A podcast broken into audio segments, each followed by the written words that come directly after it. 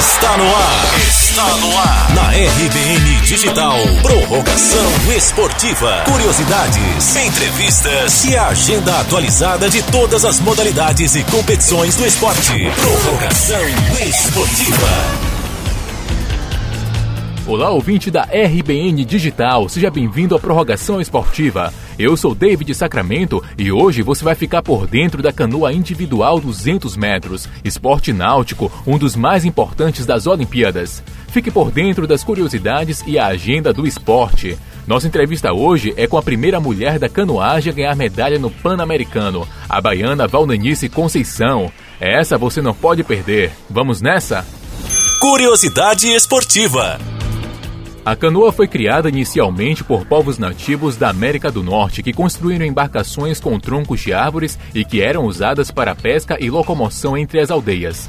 No século XVI, as canoas eram chamadas de queno e existiam dois tipos principais de embarcação. Mais tarde, a canoa foi levada para a Alemanha e depois foi difundida pela Europa Ocidental, transformada na embarcação que conhecemos hoje, com as extremidades pontiagudas. Essa nova canoa já era usada com remos para ajudar no movimento e em pouco tempo virou uma febre. Foi por ter se tornado tão popular que em 1877 participou da primeira regata na Bélgica. Atualmente, as embarcações utilizadas tanto para o esporte quanto para a diversão ou uso pessoal são construídas à base de resina de poliéster e são reforçadas com fibra de vidro ou de carbono. Agora, bate-papo esportivo. O nosso bate-papo esportivo de hoje é com a baiana natural de Itacaré. É ouro na canoa individual 200 metros, bronze no Pan-Americano de Toronto. Eu estou falando da canoísta Valdenice Conceição. Valdenice contou pra gente que ela começou a praticar a canoagem por incentivo do irmão. Falou também que a vivência dela com o mar vem de infância e um pouco sobre a modalidade que ela pratica e sobre os seus recordes no esporte. A canoagem, ela, né, eu conheci através do meu irmão, né, que começou a praticar lá em Itacaré também, né, e ele começou bem antes que eu, uns três meses antes, uhum. e ele me falou que era um esporte muito bacana e me levou para conhecer, né. Sim. E através dele, de Wilson Conceição, que ele também foi medalhista em Jogos Pan-Americanos, né, participou de eventos internacionais pela seleção brasileira, e me deu essa dica aí da canoagem, que era um esporte muito legal. Me levou para conhecer e eu acabei gostando e me, dediquei, me identifiquei com a canoagem. Eu sou né, filha de pescadora, minha mãe é pescadora, meu pai é pescador, sou pescador. Hum. Então, né, desde criancinha já vinha, né, com, né, vivendo em água, né? Então Sim. era uma facilidade que eu tinha de poder saber remar canoa de madeira, né? Então aquilo, né, por remar um barco de fibra de carbono já seria um, um grande né, desafio para mim, né, poder ficar em pé em um barco bem fino, diferente da canoa de madeira eu estava acostumada. E eu gostei muito, né, e comecei a praticar por, por amor, assim. Então você acha que essa vivência sua com seus pais, desde pequena, com o mar, já te ajudou a criar tipo que um embasamento para o que você viria a praticar futuramente, não é mesmo? Sim, sim, já era já uma, uma base que eu precisava para me dedicar à canoagem. E qual é a modalidade que você pratica? Eu pratico o C1 200, né? Eu, várias competições, já remei mil, já remei 500, mas minha modalidade mesmo que eu mais adoro é C1 200. E, e qual é a diferença do C1 200 para as outras modalidades? Que o C1200 ele é mais explosivo, né? Não é uma prova Sim. de estratégia, não é uma prova de resistência, né? É uma prova de um pipoco só e você tem que dar tudo. Já de mil você tem quatro minutos em cima de uma canoa. De 500 você tem um, um minuto, quase dois minutos em cima da canoa. Do 200 não, você tem menos de 50 segundos. Eita! É... Rapaz, e qual é o seu recorde no esporte? É, ultimamente eu fui para a Copa do pra Copa agora do Brasil, eu fiz 40, 50 segundos. Fui para o Sul-Americano, fiz 48. Mas já cheguei na casa do 45, do 46 e estou treinando agora para chegar nesse objetivo de novo. Valdanice acumula diversas conquistas no esporte, mas tem uma que orgulha muito ela. Vamos saber qual é. Agora, Valdenice, eu percebi que você já tem muitas conquistas que você acumula durante esse tempo no esporte. Qual é que te dá mais orgulho? Eu acho que me dá mais orgulho é, É, minha medalha de bronze no último no Mundial que eu fui em 2000, 2014 na Sim. Rússia. Eu peguei o terceiro lugar no Mundial. Que e legal. também o, é, os Jogos Pan-Americanos de Toronto, né? Que eu fui terceira também.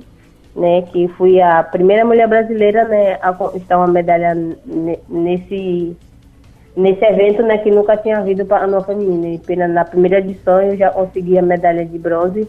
Isso foi um, um feito né, incrível para mim uma conquista muito grande porque, né, eu já queria tanto, né, igualar meu irmão, né, que ele também já tinha ido participar de uns jogos uhum. e eu nunca tinha feito esse, né, nas condições que eu tinha, nunca foi uma oportunidade. Quando teve, né, os primeiros jogos, para mim foi muito, muito bom, né, poder ganhar uma medalha logo de cara e poder representar bem o Brasil.